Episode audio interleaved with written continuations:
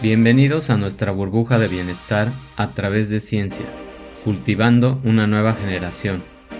Este espacio de tiempo e información empoderada fue diseñado para que puedas tener una aventura relajante con tu salud interior, entendiendo sus cinco pilares centrales que también son los que construyen tu vida. Profundizaremos en la ciencia y el bienestar o wellness de la nutrición, el ejercicio y el metabolismo, las emociones, la conciencia y meditación y la abundancia. Así que relájate, disfruta y mantén una mentalidad de estudiante para cultivar tu vida.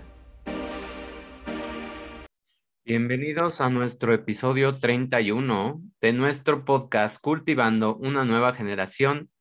El día de hoy nos toca compartir un capítulo del libro Cultivando una nueva generación que tengo aquí a mis espaldas y el capítulo del libro se titula Construyendo una relación saludable. Entonces, como recordamos en los capítulos anteriores que puedes revisar en el podcast para que vayas hilando la historia, toda relación, como sabemos, tiene altibajos.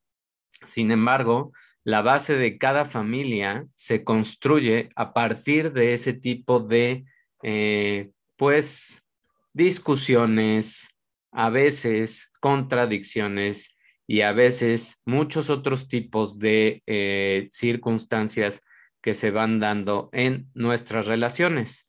Todas las parejas que comienzan o continúan un viaje saludable tienen más posibilidades de crear un vínculo familiar más sano, cuando se van uniendo en un futuro más prometedor para sus hijos y crean una red de seguridad mucho más eh, duradera e importante en la que van a poder confiar en un futuro.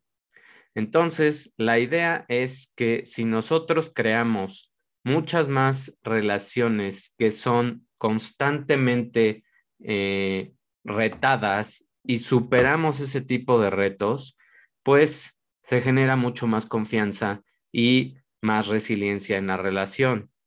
En la historia de Betty y Mario que se narra en el libro no es una excepción y estamos a punto de continuar su increíble viaje hacia una de las mayores aventuras para ellos.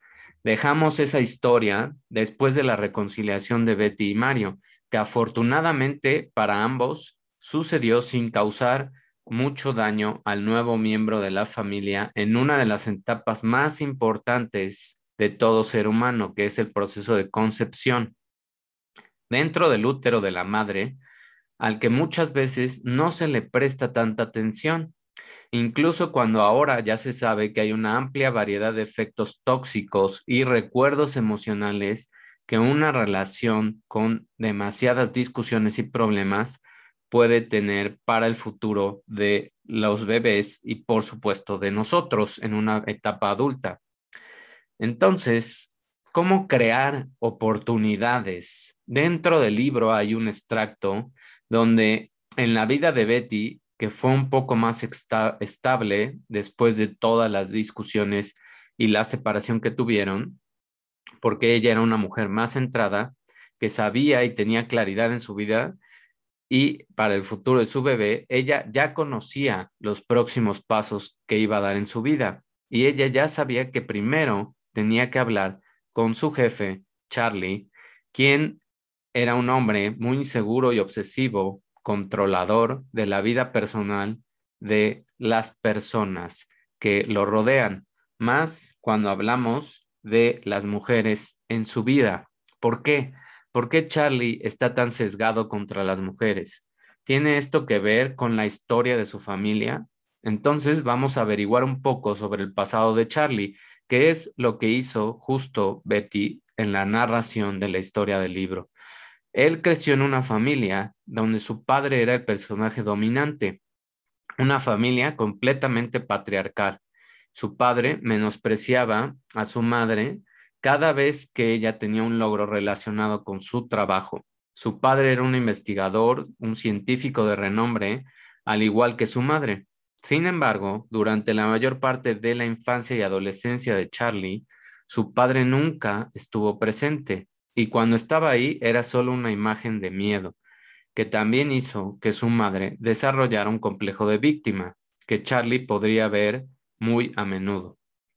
Este tipo de comportamiento dejó una huella en el carácter de Charlie, predisponiéndolo a repetir ese patrón, debido a que varias veces él habló con su mamá y ella solo usaba su personalidad de víctima para no exigirle respeto a su esposo, o sea, al padre de Charlie.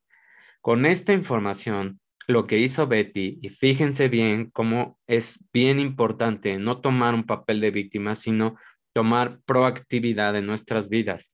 Betty ya sabía que tenía que ganarse entonces la atención de su jefe, haciendo algo extra, porque él ya estaba sesgado con la historia que había vivido emocionalmente. Por lo tanto, cada vez que su jefe parecía estresado por cualquier otro tema, ella trataba de apoyarlo y le daba lo que necesitaba, que era atención, validación o alguien que simplemente lo escuchara.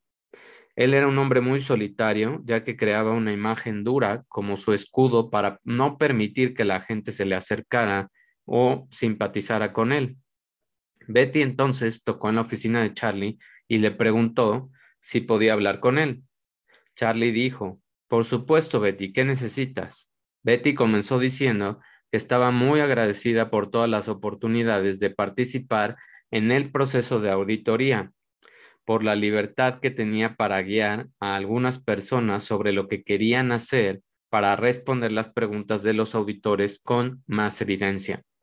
Ella también le dijo que fue muy generoso y comprensivo durante esos nuevos desafíos.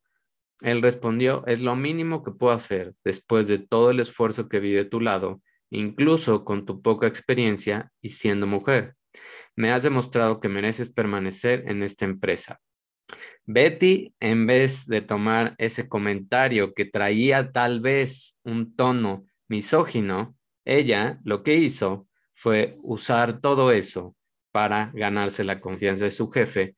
Y Betty le explicó después a Mario por qué había estado investigando un poco sobre ese tipo de hombres y con ese tipo de personalidad, que sabía además exactamente qué hacer para convertirse en un activo de la empresa que fuera valioso para su jefe, aún con el historial que el jefe tenía. Todas las acciones realizadas durante las semanas eran perfectamente justificables y era la respuesta de por qué eh, Betty llegaba tan tarde, lo cual no le hizo ninguna gracia a Mario, por supuesto. Después de hacer esa investigación, supo lo que Charlie quería de la gente con respecto a las decisiones profesionales y también cómo ese tipo de hombres que tienen una infancia emocional muy inestable, donde el padre no les pone atención y donde la madre es simplemente se dedica a ser víctima, pues eso es lo que va generando que este tipo de hombres busquen o premien a una persona que es leal, que es confiable y que algunas veces pueda ser un confidente para ellos. Por lo tanto, ella se había convertido en una experta de cómo eh, usar la, el equipaje emocional, por así decirlo, de su jefe, en vez de tomarse las cosas personales y de posicionarse en una actitud de víctima, lo cual iba a hacer que su jefe, una vez más, eh, tuviera ese sesgo hacia ella y la dejara simplemente en ser un asistente y sin más responsabilidades. Por lo tanto, todo ese proceso de auditoría fue el perfecto evento para que su jefe la viera como un activo y eso es lo que veía ella ya con claridad, no solo como un asistente, sino también como una empleada que es solidaria, que es confiable y que además tiene creatividad e ingenio para resolver los problemas. Esto, como habíamos mencionado, como Betty llegaba muy tarde a su casa, pues hizo que Mario se molestara. Entonces Betty le dijo, Mario, por favor, debes entender que desde el momento en que quedé embarazada, no tengo que pensar solo en mí, sino también necesito pensar en nuestro bebé y en ti, además de tratar de mantener a flote este trabajo mientras tú te estabilizas y te puedes poner al día con tu título y con suerte encontrar un trabajo de tiempo parcial. Lamento si no hice una pausa o me tomé un tiempo para explicar mi plan antes, pero no sabía si iba a funcionar y no me gusta comprometerme con el futuro en cosas que no sé si pueda cumplir. Venimos de dos escenarios diferentes y tal vez por eso decidimos nuestras vidas de una manera muy diferente a veces. No deberíamos dudar de las acciones del otro porque somos una pareja y pronto vamos a crear un hijo juntos. Por lo tanto, debemos poder confiar en el uno, el uno en el otro y esto no significa, por supuesto, que si alguno de nosotros quiere algún tipo de aclaración para entender el comportamiento del otro, siempre deberíamos de poder pedirlo. O sea, con ese tipo de explicación, pues no le debería de quedar otra Mario que simplemente también entender, pero no es tan fácil como eso. porque Por todo el equipaje emocional que Mario también tiene y por simplemente la diferencia en género y cómo vemos las cosas desde una perspectiva del hombre y desde una perspectiva de la mujer. Ambientes tóxicos, cómo los ambientes tóxicos van haciendo mella en tu personalidad. Después de su conversación, ¿qué pasó con Mario? Durante los siguientes días, Mario tuvo un episodio de ausencia, volviéndose más aislado. En lugar de seguir sus planes, y los pasos se sintió tentado nuevamente por un sentimiento de ansiedad y la necesidad de escapar de ese tipo de pensamientos dolorosos y de minimizarse como lo solía hacer cuando consumía drogas. Había pasado un buen tiempo, más o menos seis meses, desde que había probado cualquier tipo de droga o alcohol, pero el sentimiento y pensamientos de no sentirse valioso y no poder desempeñarse de acuerdo con todas las etiquetas de la sociedad como un proveedor, como el hombre responsable de la casa, lo intimidaban por sus experiencias previas, por toda su historia. Ya sabía que la salida más fácil para alejarse de la realidad era con la ayuda de las drogas. Por lo tanto, se puso en contacto con uno de sus viejos amigos, Jonathan, y este nuevo amigo era un señor que también tenía ya su familia. No estaba casado, ya se había divorciado, pero tenía dos hijos, uno de siete y uno de once años. Era un empresario exitoso y dueño de un bar en una de las colonias más comerciales y frecuentadas de la Ciudad de México, en Mazarik. Las primeras etapas que Mario va a tener que pasar después de lo que le va a pasar en esa historia vienen en el libro. Así que si quieres saber más de esa historia, te invito a que busques el libro en Amazon o en Barnes Noble y ahí lo puedes comprar. Entonces, ¿qué pasa con Mario? Ya te estoy dando la premisa de que lo que va a pasar es que va a llegar a este tipo de consumo. Pero ¿cómo llega y qué pasa? ¿Y qué hace él para resolver las cosas? Pues adivinen qué va a hacer pues meterse en un programa de desintoxicación. Y vamos a ver qué pasa en este eh, programa en un extracto del libro. Las primeras etapas del programa incluyen una desintoxicación lenta de tus adicciones a las sustancias y por supuesto incluyen un programa de nutrición más saludable donde comienzas a encontrar sustancias naturales que te ayudan a contrarrestar la sensación de abstinencia.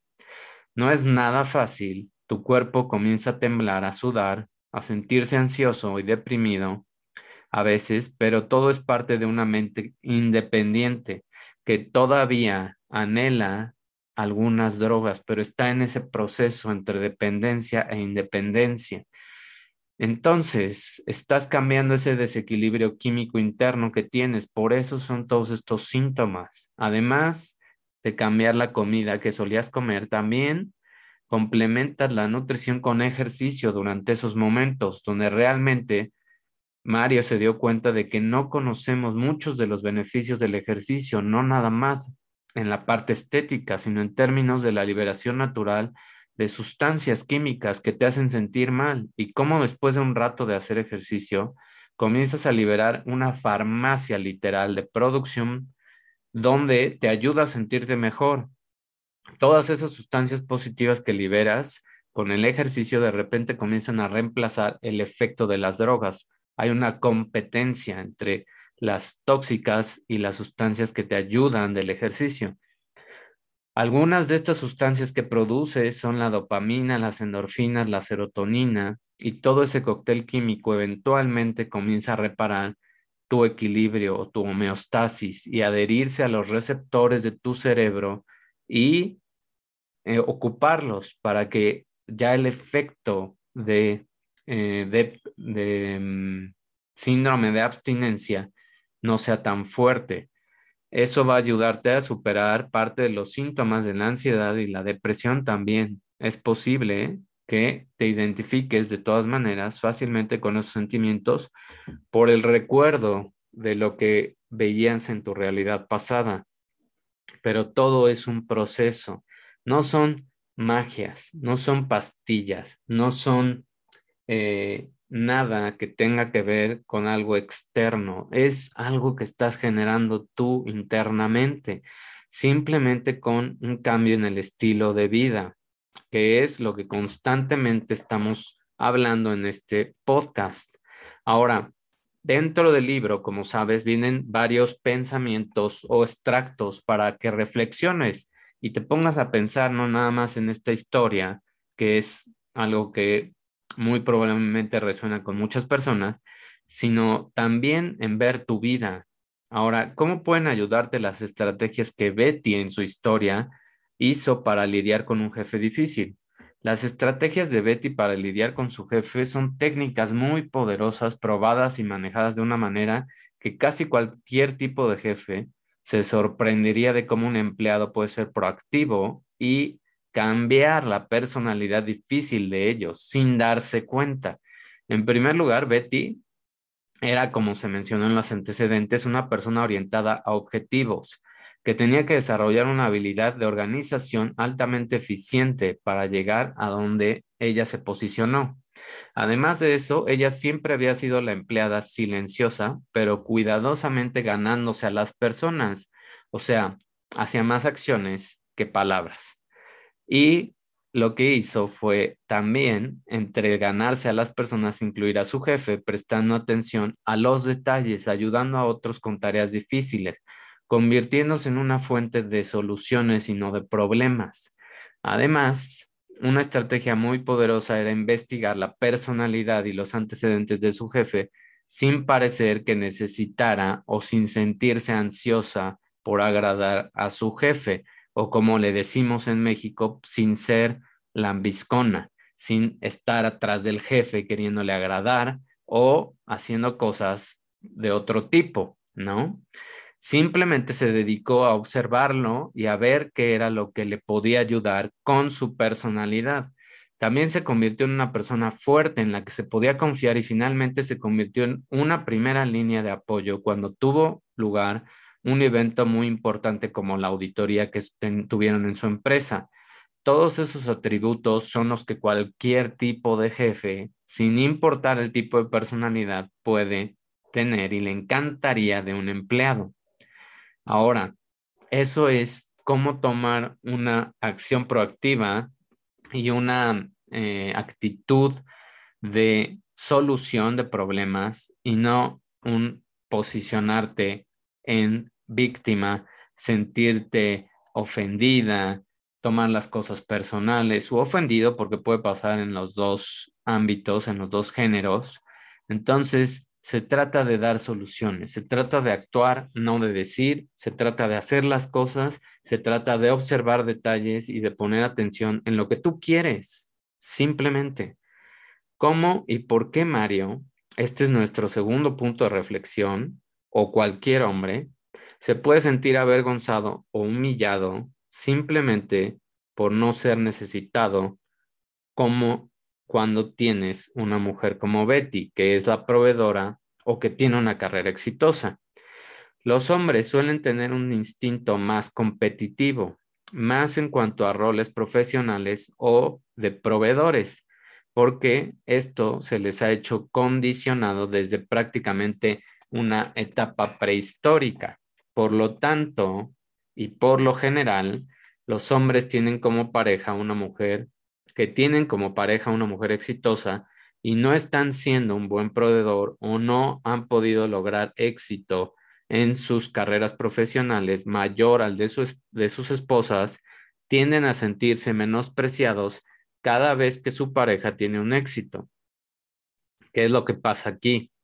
La autoestima implícita de los hombres, y esto es algo que se hizo en una investigación por Ratliff en 2013, dice que la autoestima que tienen los hombres se reduce cuando su pareja tiene éxito en relación con cuando su pareja tiene un fracaso en dominios donde son más académicos y más bajos sociales, en relevancia para el sentido que tienen de sí mismos, o sea, su personalidad se ve afectada por el, el éxito de sus parejas y existe evidencia de que los hombres interpretan automáticamente el éxito de una pareja como un propio fracaso.